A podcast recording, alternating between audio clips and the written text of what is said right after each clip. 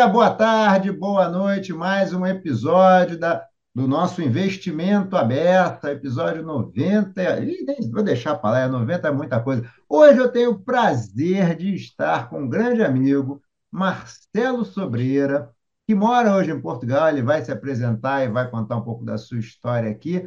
Marcelo, muito bom te ver. Como é que você está? E obrigado, né? Obrigado a você, Hudson. Bom dia, boa tarde, boa noite. É um prazer, um privilégio, realmente, assim, um prazer estar aqui com você e com a sua audiência. Obrigado, cara. Eu que agradeço. Super bom, super bom te ver. Bem, Marcelo, vamos aqui. Primeiro, quem é Marcelo Sobreira? As pessoas precisam conhecer com quem eu estou conversando. Quem é Marcelo Sobreira? ok, vamos lá. Bom, é, eu sou brasileiro, carioca. É, gente, boa, gente boa, gente boa. Vascaíno. Vascaíno, sofredor, você vê que é gente boa, o cara é persistente. Eu, eu, eu trabalhei né, no, numa instituição financeira por muitos anos, mais de 35 anos é, no Brasil e no exterior é, em termos de formação acadêmica. Não, pode falar, foi o Banco do Brasil, pode falar, não tem problema. É, não, muito orgulho, eu, eu vou, vou, explorar bastante isso aí. É, eu, em termos de formação acadêmica, né, eu fiz a PUC-Rio, depois fiz MBA, é, mestrado, e lá em Singapura fiz um curso que seria um equivalente ao nosso IBGC, eles chamam de Directorship, é, exatamente né, pensando já numa próxima etapa. E, e, dentro do Banco do Brasil, eu passei, comecei, né, como todos, né, no, no, Banco Comercial, depois, no Grupo BB, tive a oportunidade de trabalhar no Fundo de Pensão, na Previ, é, voltei para o Banco é, do Brasil, mas já na área de banco de investimentos, isso já em 2008, aproveitando todo o boom que a gente teve, é, e né, nos últimos sete anos de banco, eu atuei em Singapura, eu era o head da área de mercado de capitais, cobria a Ásia-Pacífico, é, até que em 2021 tomei a decisão de vir para Portugal. E agora atuo como é, consultor, é, conselheiro e, e, a partir dessa, dessa minha atuação eu também é, fui convidado para ser representante de uma empresa brasileira para fazer a, a junção, a união dos players é, de infraestrutura logística do Brasil e Portugal. Uau, parabéns, meu caro Marcelo, parabéns, parabéns. Vem cá, me conta um pouquinho aqui. É para a gente começar aqui a conversa. Você falou da área de mercado de capitais, a gente tem aqui um público grande aqui que milita na área de mercado de capitais. Conta um pouquinho aí, como é que é, o que, que você, né, como é uma área de equity, vai? Que é onde okay. você está. Né? É, na verdade, é o que eu comentei, né? Eu comecei no banco comercial, e quando eu fui para Previ, foi a minha primeira exposição é, em banco de investimento, ou pelo menos do outro lado do balcão, como investidor. Então, lá eu atuava é, na, na, equipe, né, na diretoria de investimentos, na gerência de mercados de capitais. Então, era responsável, junto com todo o time, de identificar as oportunidades tanto do private equity, é, que a Previ, né, com, com, a carteira de investimentos que tem, estava é, dedicando parce uma parcela para o private equity e também a aquisição de debêntures. É, bom, isso na Previ. Até que em 2008 eu fui pro, voltei para o banco e, e, o interessante, assim, eu vou falar da área de, de ICM, né, o Equity Capital Markets, mas é interessante dar um, um contexto geral. É, um, em 2000, bom, voltando um pouquinho, 94 a gente teve o Plano Real, o que caracterizou aí uma estabilidade econômica para o país. Ah, depois de 95, 90, a gente teve crise México, crise Rússia, crise Ásia e o Brasil persistindo. E no ano em 2000 foi criado é, um novo mercado que trouxe mais governança. E aí a gente começa a ver, eu fiz esse link né, de, de, de falar de mercado para falar dos bancos, é, de, de, dos bancos de investimento, a gente tem muito banco americano, é, tem os bancos suíços, na época é, prosperavam sempre, Credit Suisse e, e, o, e, o, e o UBS.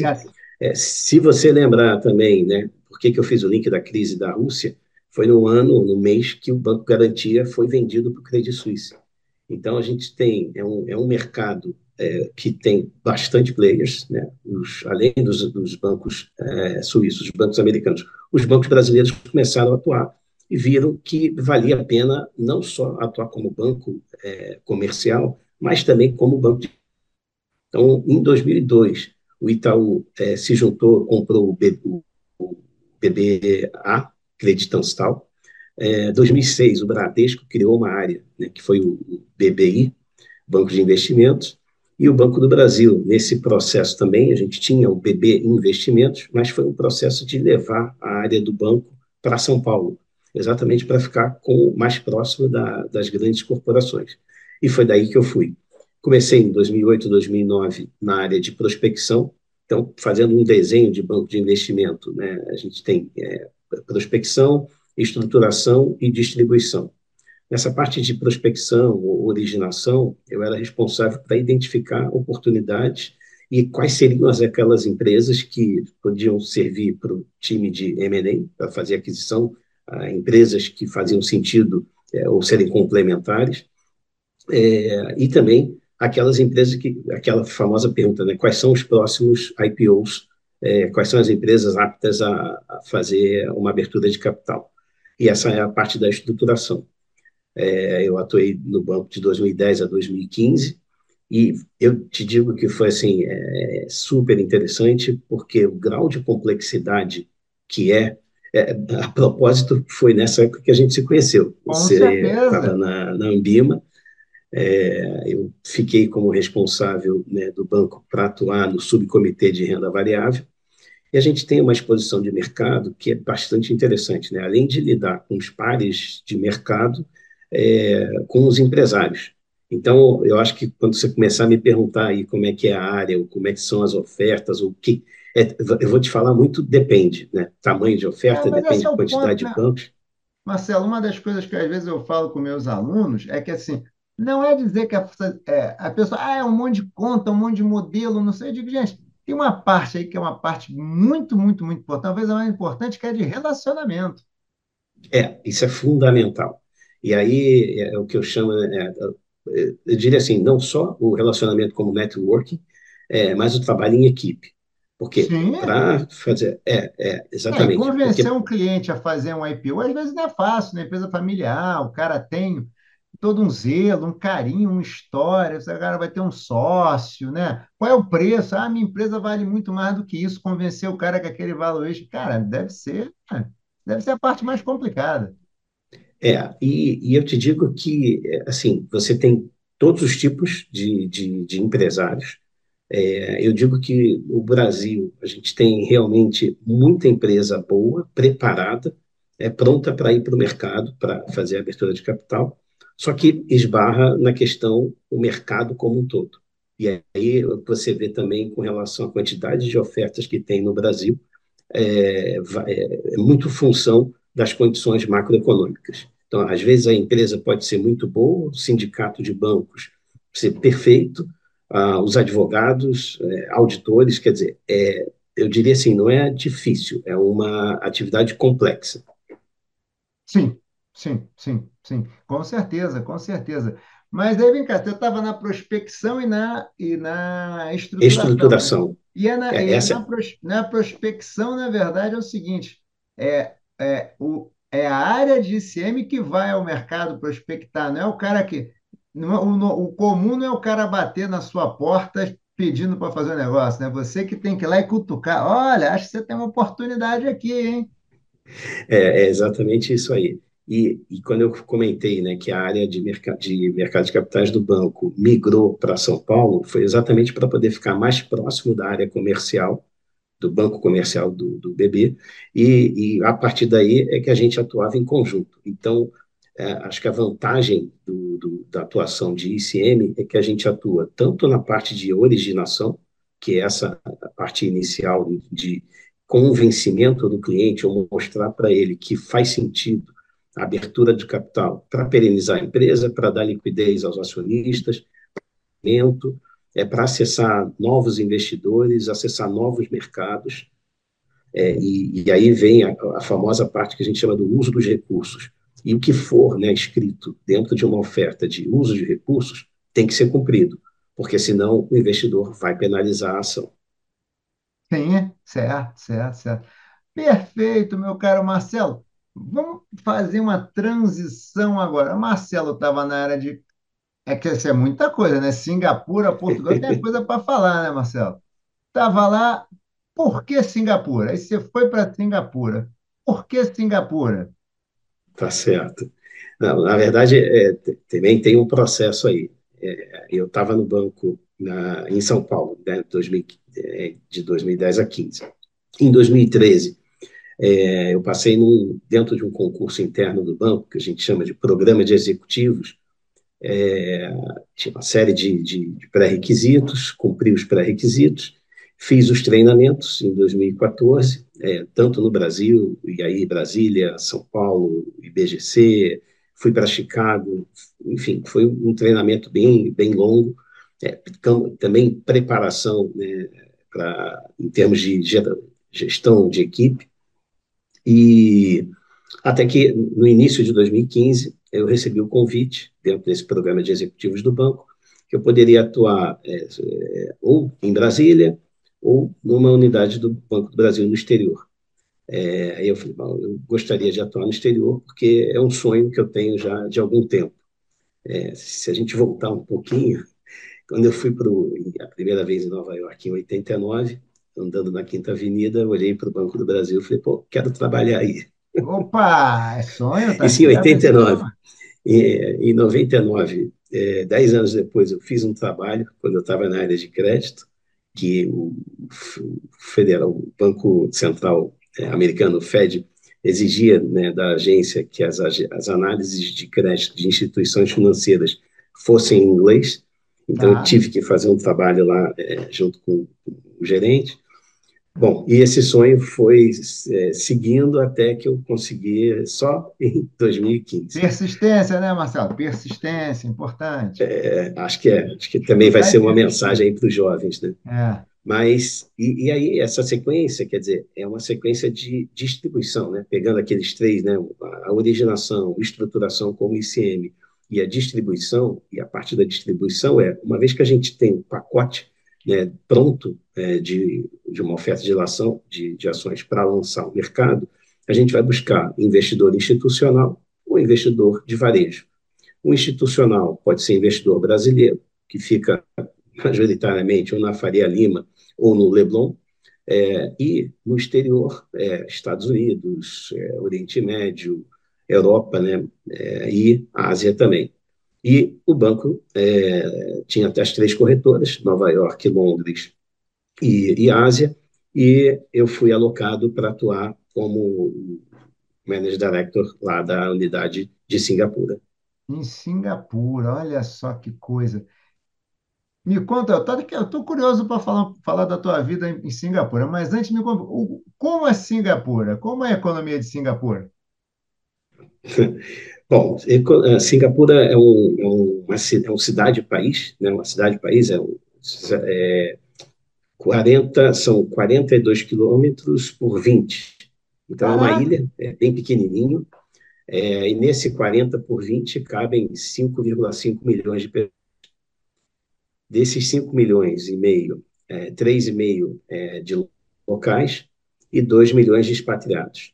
Então, é um verdadeiro hub na Ásia, é, não só de brasileiro, australiano, americano, europeu, que colocam as suas, em geral, né, colocam as empresas, a sede das empresas lá para atuar na região da Ásia-Pacífico. E aí, a Ásia-Pacífico, né, quando a gente.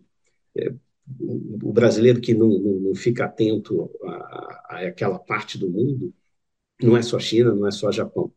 Então, a gente, eu, eu tive a oportunidade de fazer várias viagens de trabalho, roadshow, é, não de roadshow, né? roadshow é levar o cliente é, junto aos, aos investidores, é, não de roadshow é porque também, eventualmente, a empresa vale a pena, e a gente, como ICM, a gente sempre recomenda que a empresa mantenha contato com os investidores para não ir bater na porta somente quando tem uma ação, uma, uma oferta, ou de ações, ou é, um lançamento de bond, que é a renda fixa internacional. Não, não vai me visitar só quando você precisa de dinheiro, né?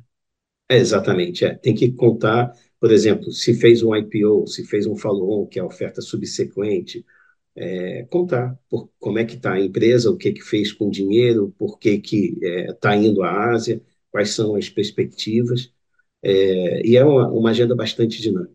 É, em geral, é, bom, mas falando de Singapura, eu diria que é um mercado é, extremamente desenvolvido, o foco deles é pro-business, business oriented, né, assim, orientado a negócios, provavelmente porque tem influência, é, foi, lá a gente fala inglês, é, né, nós... A língua corrente é inglês. Ah, não, tem uma língua a corrente. A língua corrente são, são quatro, né? Tem, tem inglês, é, chinês, malaio, porque Singapura é um país de 55 anos, ele pertencia à, à Malásia, é, e o indiano. Então, tem quatro grupos étnicos que vivem aqueles 3 milhões e meio que eu, que eu comentei.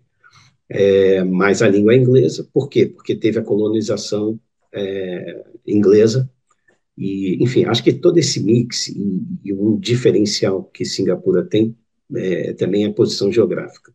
Então, ele liga né, toda, tudo que, que a gente importa e exporta de China, China para a Europa e, e América, é, passa por Singapura, que é o porto de Singapura, Olha. PSA passa pelo porto aqui, é o que? Uma paradinha para, sei lá, abastecer, alguma Não, não, troca, troca de containers, né? Você troca tem um container que vem da China, fica, né, deixa, deixa no porto de Singapura, o que vem da Europa vai, fica no porto de Singapura, faz a troca e, e, e sobe. A principal Lembrando, né, por exemplo. De Singapura é o que, Marcelo? Desculpa? A principal atividade econômica? Ah, Singapura é, é o porto é muito forte, mercado financeiro também é muito forte, é, tem grandes empresas, tem grandes fundos soberanos, né, que é, o que começou a, acontecer é uma geração de riqueza muito forte, é, a população altamente é, qualificada, né, o grau de educação é forte, você imagina, na largada, as crianças já saem falando inglês e chinês. Uau. Então, consegue se comunicar com o Oriente e o Ocidente. E o mercado financeiro um dos, é um dos setores muito fortes. Olha só. E aí, obviamente, o mercado financeiro é serviço. E aí, pelo que você falou, hub também deve ser um ponto muito bom para você em Singapura e visitar cliente em outros lugares. Imagina a tua área de atuação tinha Hong Kong, mas, sei lá, Taiwan, não sei. É, tem um, tem um desenho no mapa que Singapura está a 7 horas de 3,5 bi é, de pessoas. Ou seja, está a três horas de Hong Kong, quatro horas da Índia, é, quatro horas de Xangai, sete horas de Tóquio, é, seis horas da, de Sydney. Então, quando você vê, assim, é, realmente é, é, um grande hub.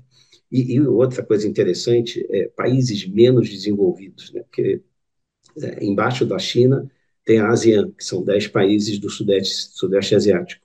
Então, eventualmente, você tem é, um empresário das Filipinas que se encontra com um empresário da Indonésia em Singapura para fazer negócio.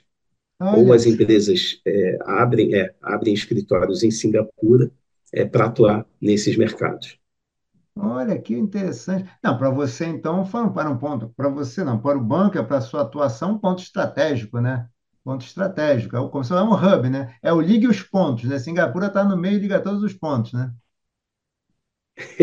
é, eles chamam de Little Red Dot, é, que é um pequeno ponto vermelho na, no mapa. Olha, porque vem, isso vem de uma, é, de uma crítica que, que, ele rece, que, que Singapura recebeu em algum momento no passado, dizendo que eles seriam apenas um ponto vermelho. E eles se falam assim, sim, continuamos sendo um ponto vermelho, mas esse pedacinho é fundamental para ligar uma série de coisas. Tá. É, Marcelo, fala uma coisa. Você falou tem 55 anos, população mega qualificada e tal. É, você diria o seguinte, assim, a tua experiência lá, antes de falar da tua vida pessoal, que eu tô, como eu falei bastante, acho que todo mundo deve estar curioso, é, o que que fez o sucesso de Singapura, na sua opinião? Assim, por que, que Singapura deu certo? Assim, o que, o que, que o Brasil poderia fazer que Singapura fez? Vai.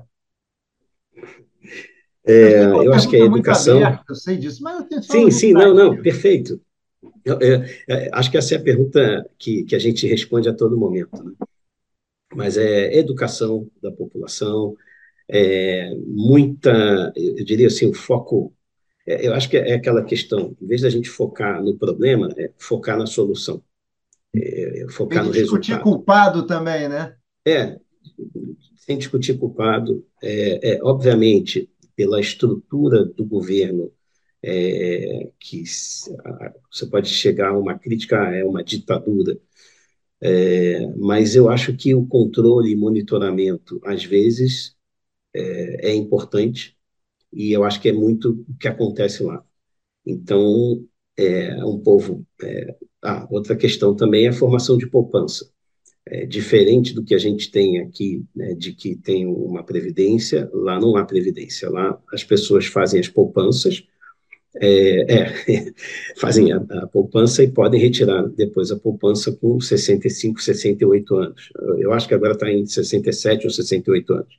Ah, então e o interessante... Tem, não tem previdência pública, mas tem instrumento como o nosso PGBL aqui no Brasil que você vai depositando, tá, tá, tá. tá. Exatamente.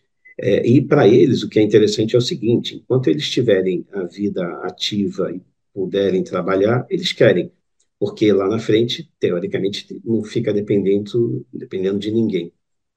E, e Bom, interessante... Incentivos, né? O cara tem um incentivo para querer trabalhar mais para acumular mais, né?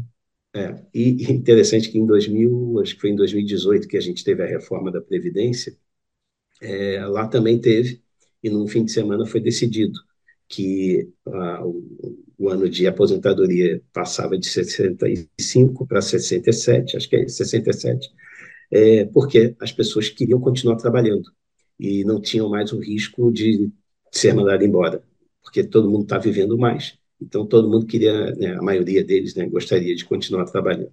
Mas eu diria que é o, é modelo mental, foco, é, orientação é, de negócio, é, educação, é, essa visão do asiático né, de, de cooperação. Acho que tem muito disso também. É, e enfim, acho que seria essas as principais vantagens competitivas. Tá. E me diga uma coisa, aquela curiosidade. Nós, brasileiros calientes, abaixo da linha do Equador, falando português, vamos para Singapura, o choque cultural. Como é a vida de um brasileiro? Como é que foi a adaptação? Quais foram os seus desafios aí? É, lá, ali, né? aqui lá, não, né? lá. É. Olha, eu diria que é um projeto de família. É, né, no caso, eu fui como expatriado e meu filho, minha esposa e o meu cachorro vieram. e, e é, é, porque quando a gente fala um projeto de família, assim, trazer o cachorro, né, são, porque para a gente sair de São Paulo são 14 horas até Dubai, espera 5 horas no, no aeroporto e depois mais 7 de Dubai a Singapura. E, e aí dá um fuso horário de 12 horas. É, é o desafio para nós é, cultural, é um choque cultural, definitivamente, no, no, no, em todos os sentidos. É, quando você entra numa reunião, por exemplo, o pessoal vai instruindo, olha, você tem que entregar o cartão com as duas mãos, é, quando você receber o cartão, olha né, o nome e cargo da pessoa,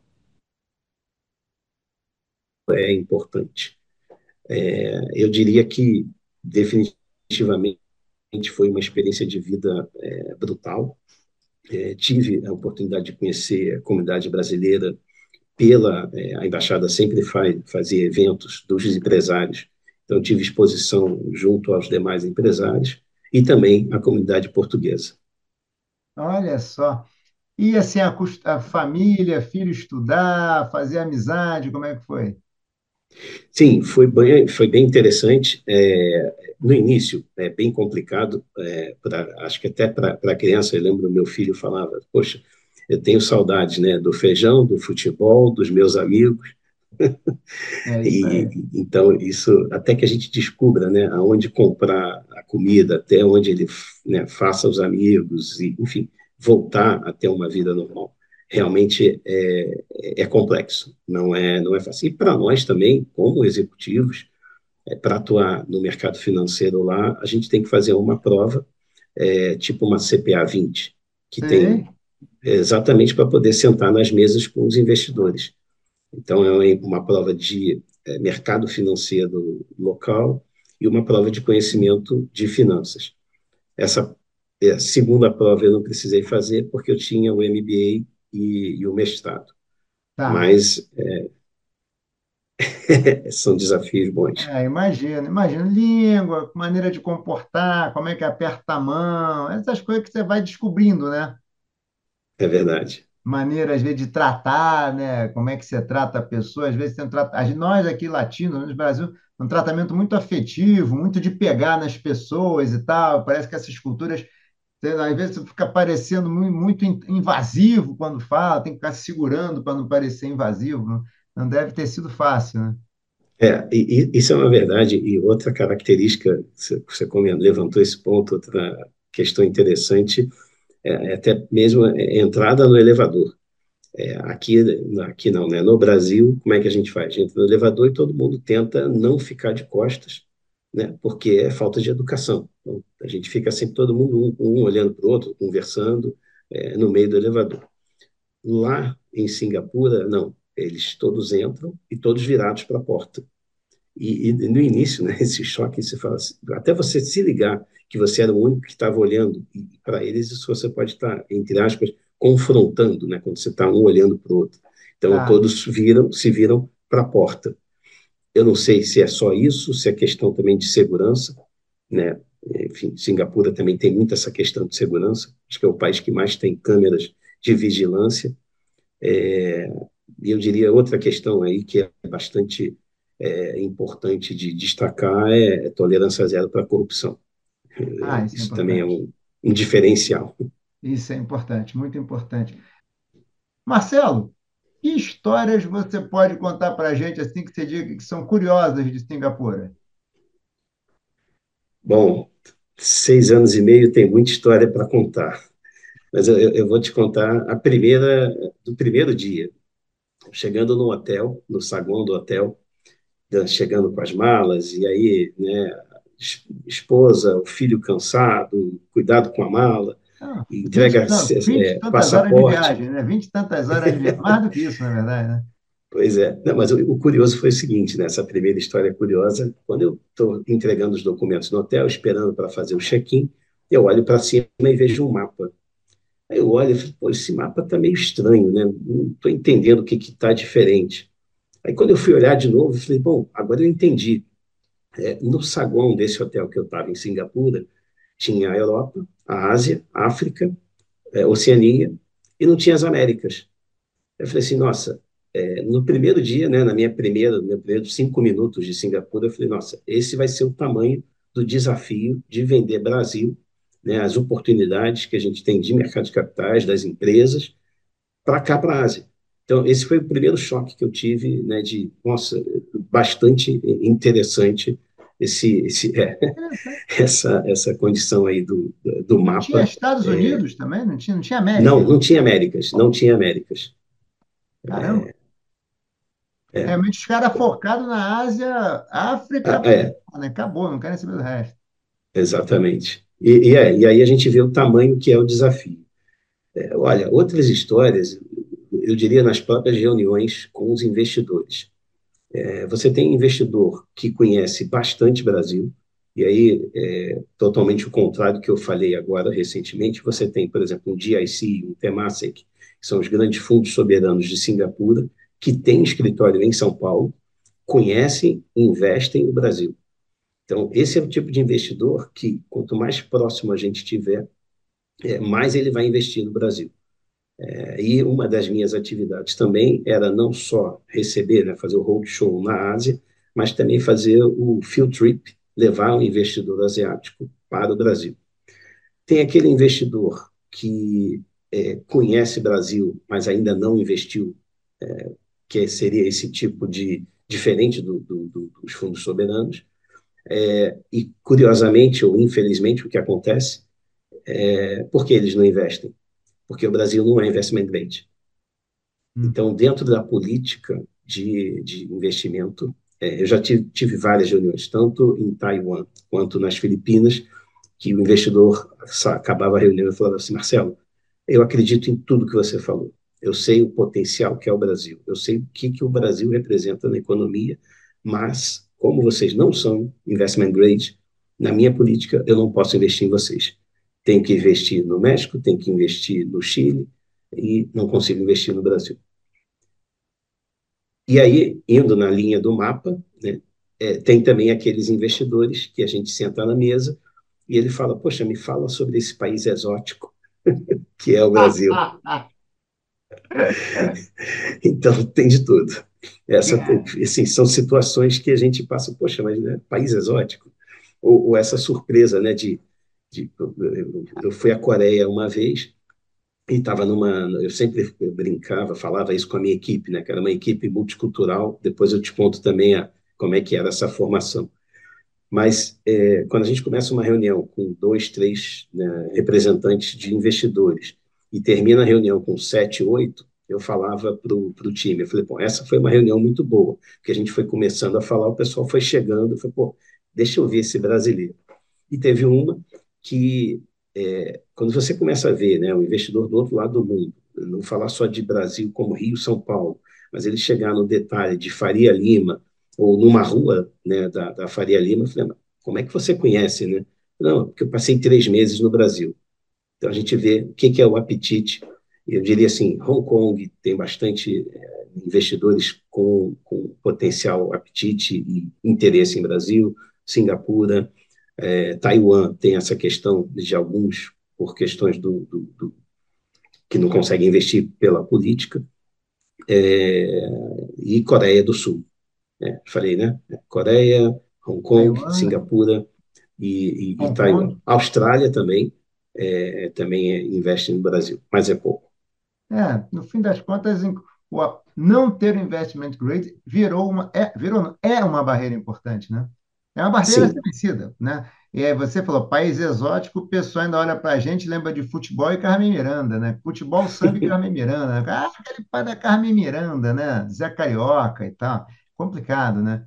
A gente realmente precisa romper essa barreira, ter o investment grade, obviamente, e também fazer um esforço de aproximação com o mundo, né? O Brasil é muito voltado aqui, né? Precisa fazer um esforço de abrir sua economia também. Fala um pouquinho da tua equipe, que eu fiquei curioso, equipe multicultural, conta um pouquinho. Ah, essa minação ficou bacana? Um pouquinho mais para o lado aí.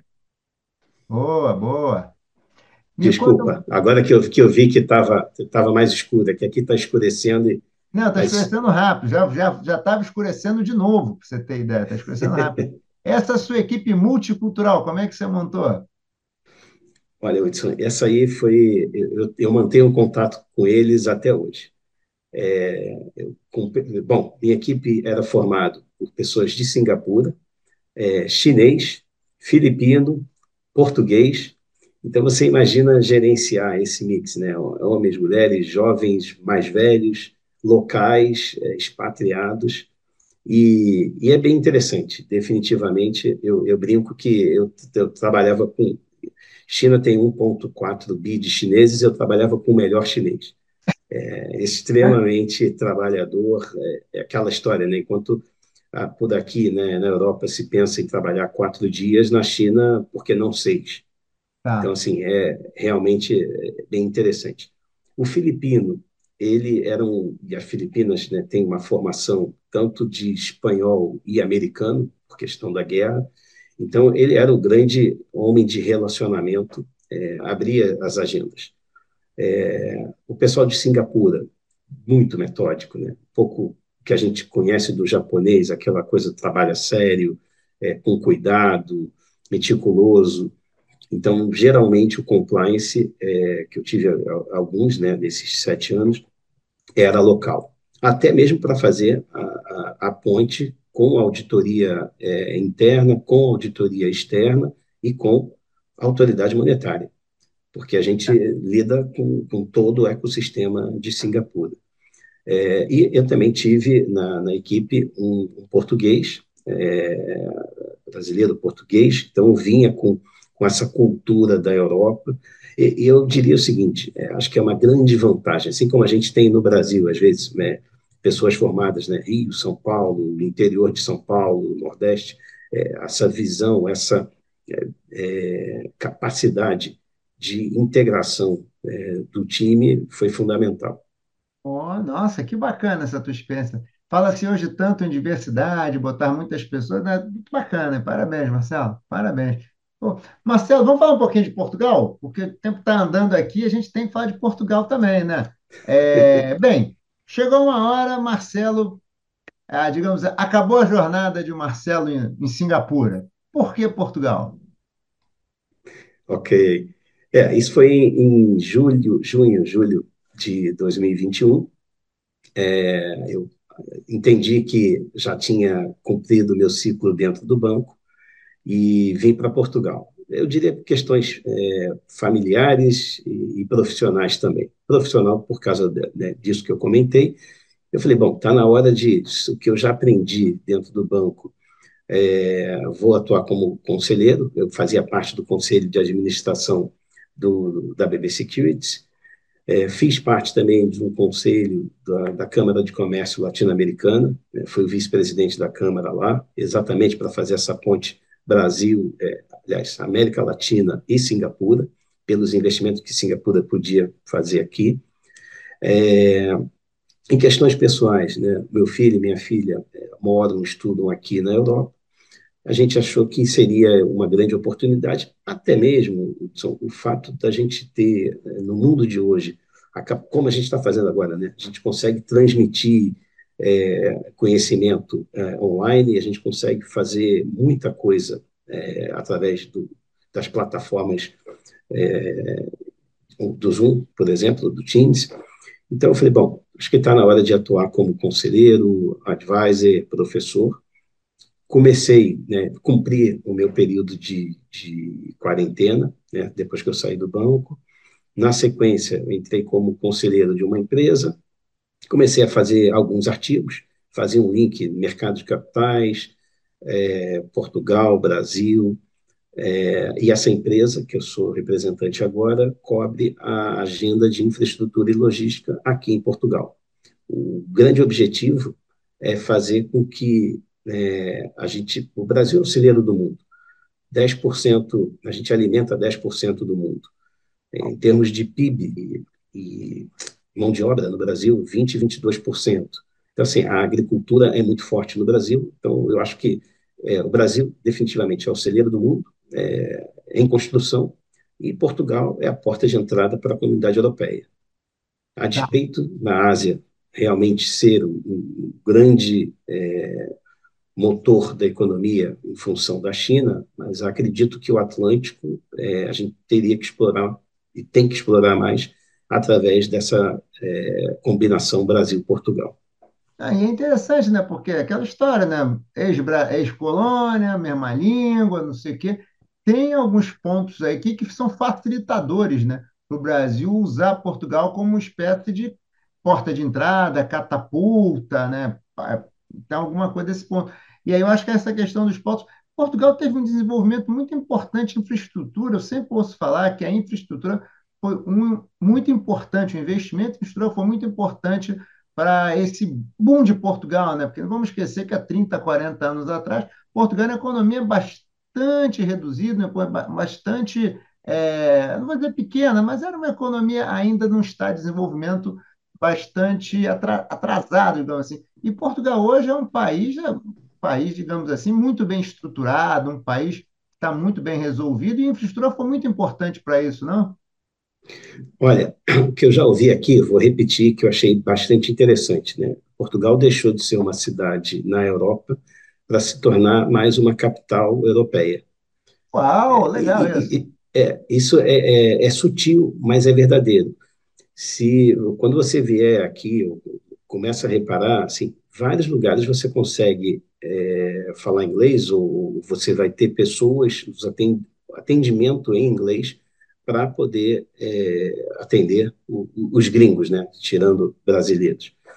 Mas é uma verdade, acho que a infraestrutura melhorou bastante nos últimos anos, é, um modelo mental deles para fazer negócio, é, uma questão mais recente, que é um problema, que é a questão da guerra na Ucrânia, trouxe é, uma luz positiva para Portugal no sentido de solução né, energética, então, e aí já falando um pouco dos portos também, né, dentro de infraestrutura logística, é, a, visão dos portos, tem um porto aqui específico que está se posicionando como um porto é, para a solução do hidrogênio verde.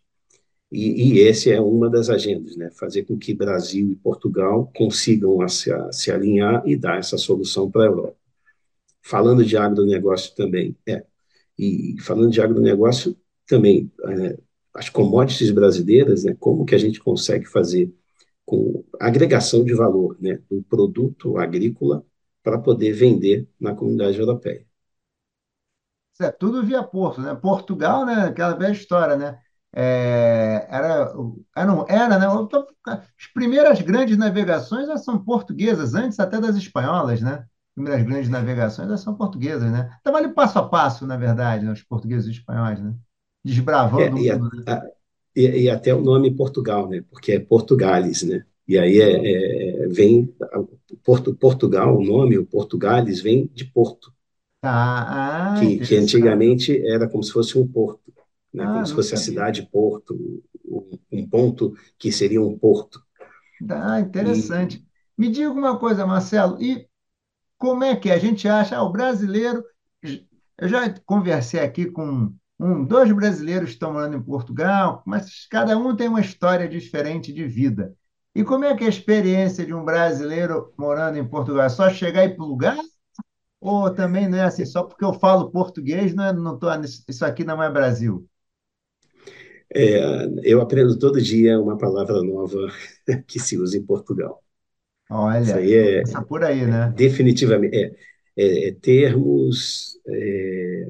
É, eu diria o seguinte, Hudson, é, é um pouco também quando a gente, né, o carioca vai para São Paulo, né?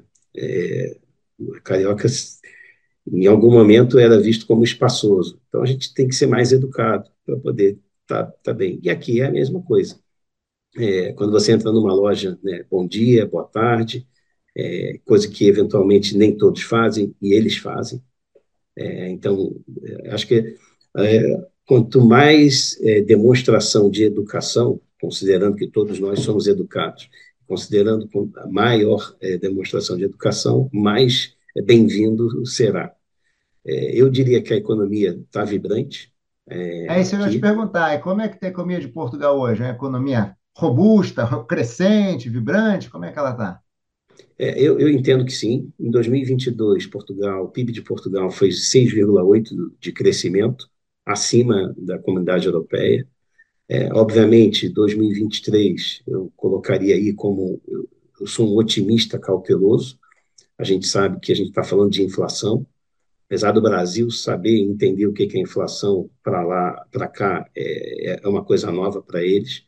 É, e o crescimento não vai ser tão grande, porque imagina-se que, que, seja uma, um ano de recessão. Acho que é um consenso em função de taxa de juros americano, a própria guerra. É, em, em, relação ao Covid, teve a questão também da China com a política zero, enfim, tem uma série de, de fatores externos que é, contribuem negativamente para o crescimento. Mas Portugal em si, eu vejo por, por exemplo, em termos de, de eu falei do Porto, é, ontem mesmo teve uma inauguração aqui que se chama a Agenda Nexus, que é um programa que o Portugal está fazendo, que é aproveitar a transformação digital é, e energética. Exatamente para quê? Para fazer com que os portos sejam mais eficientes.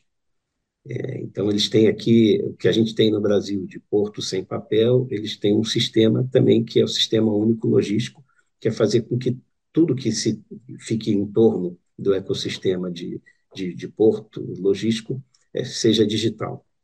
Então, eu vejo, é, é, é bastante, está sendo bastante desenvolvido. O tema sustentabilidade, né, que, que é, é importantíssimo e parece que virou moda, mas assim, acho que é mais do que moda, né, algo que veio para ficar, é também um debate é, frequente, e novembro do ano passado, por exemplo, a gente fez o, né, a empresa, eu como representante aqui, e com um time no Brasil, a gente fez um evento é, nos portos de Portugal, porto de, o Porto de Lisboa e o Porto de Sines, que é o Porto de Águas Profundas. É, a gente trouxe uma delegação de brasileiros é, e junto com os representantes portugueses, empresários ou brasileiros, empresários que estão aqui e querem aumentar esse comércio exterior, a gente conseguiu ter mais de 100 pessoas de audiência é, em cada um dos dias. Oh, Então, legal, e hein? Não é, tá, não é fácil é, isso, não. é verdade. Que Mas é uma experiência boa. Que coisa boa, que coisa boa. Ô, Marcelo, a gente está chegando aqui no final. É, deixa eu te fazer uma pergunta aqui para a gente, é, infelizmente, finalizar. Você sabe que a gente tem horário aqui, né? Hora- Tem tempo aqui, né? Hoje em dia o mundo está todo muito rápido. Alguém olha assim, vê que ficou muito longo. Ih, não está ficou muito longo, não vai dar para ver isso, não. É, hoje, assim, você olhando assim, Brasil, Portugal, o que que você acha que o Brasil poderia é, copiar do que o Portugal fez nos últimos anos? Ah, bom, eu diria assim, acho que é a gente tentar ter um consenso. Eu diria que a gente tem que saber que o Brasil, alguns anos atrás, era a quinta, sexta, sétima economia do mundo, hoje a gente é a décima terceira. E essa, né, e essa queda tem uma série de fatores. Então, o que, que cada um de nós a gente pode fazer, né? O que a gente faz, o que, que a gente pode fazer um pouco mais para melhorar isso. Então, eu, eu diria assim, a visão do português para o Brasil. Todos falam, abrem um sorriso. né? O Brasil é, é, é brutal, o Brasil é, é gigante, É, o Brasil é é um parceiro que a gente tem que realmente buscar. Eu acho Edson, que a gente, né, indo naquela pauta né, de reforma tributária, reforma administrativa, eu acho que são casos que a gente tem que pensar, e não só pensar em Portugal, é pensar, pensar em tudo. O que, que o americano faz de bom, o que, que o alemão, o que, que Singapura, o que, que o japonês, e pegar um pouquinho de cada coisas boas de cada, de cada país e levar para o Brasil. E, e buscar um consenso. É, acho que os extremos não, não, não de um lado ou do outro não não é bom para o país. Eu acho que a gente tem que é, se unir e, enfim, e trazer aí, mostrar, né, acho que o, o trabalho que você faz, né, de educação financeira é fundamental. Você podia estar né, se preparando para uma aula para 30 pessoas. E você faz um trabalho que você divulga, deixa na internet, deixa no, nas mídias sociais e, e, as pessoas têm. Você falou capítulo 90, 90 e tal. Quer dizer, poxa, imagina, acho que você já dá esse, esse alfa. É, acho que é o que a gente tinha que fazer, todos nós. Você falou um ponto que é pura verdade, Marcelo. Está faltando aqui conversar, chegar em consensos, né? A gente parece estar mais discutindo cada um seu ponto, enquanto, não, vamos pegar o que é consenso e fazer uma pauta andar aqui. Nada anda, tudo é um anda-para, é tudo espasmódico, né? É verdade, é complicado. Está faltando conversa, cooperação e consenso. Marcelo, por favor, deixe uma mensagem final para quem está nos ouvindo aí, por favor. Olha, essa mensagem final. Bom, primeiro, agradecer mais uma vez o convite. É realmente muito bom né, te ver, muito bom falar com você. A gente tinha a chance de estar junto naquela época que eu comentei, 2009, 2010, eu acho que foi isso, isso né? 2011, na, na Ambima. Eu lembro o teu trabalho de, de colocar todos os bancos, os players do mercado é, em consenso, então, em linha é. com o que a gente está falando. É, e dali a gente desenvolveu tanta coisa, é, a 476, por exemplo, né, voltando aí, o que é a 476, né, isso, instrução CVM 400 é a que rege as ofertas, e a 476 acelerou, exatamente para que a gente tivesse mais e mais oferta. E isso foi uma discussão nas mesas que você liderava lá com, com, com o time. Acho que a mensagem, Hudson, é as pessoas buscarem conhecimento, é, autoconhecimento, é, disciplina, é, ver, eu diria também aquela história do, de mentoria, né? Acho que, de certa forma, a gente sempre aprende e sempre tem alguém para ensinar.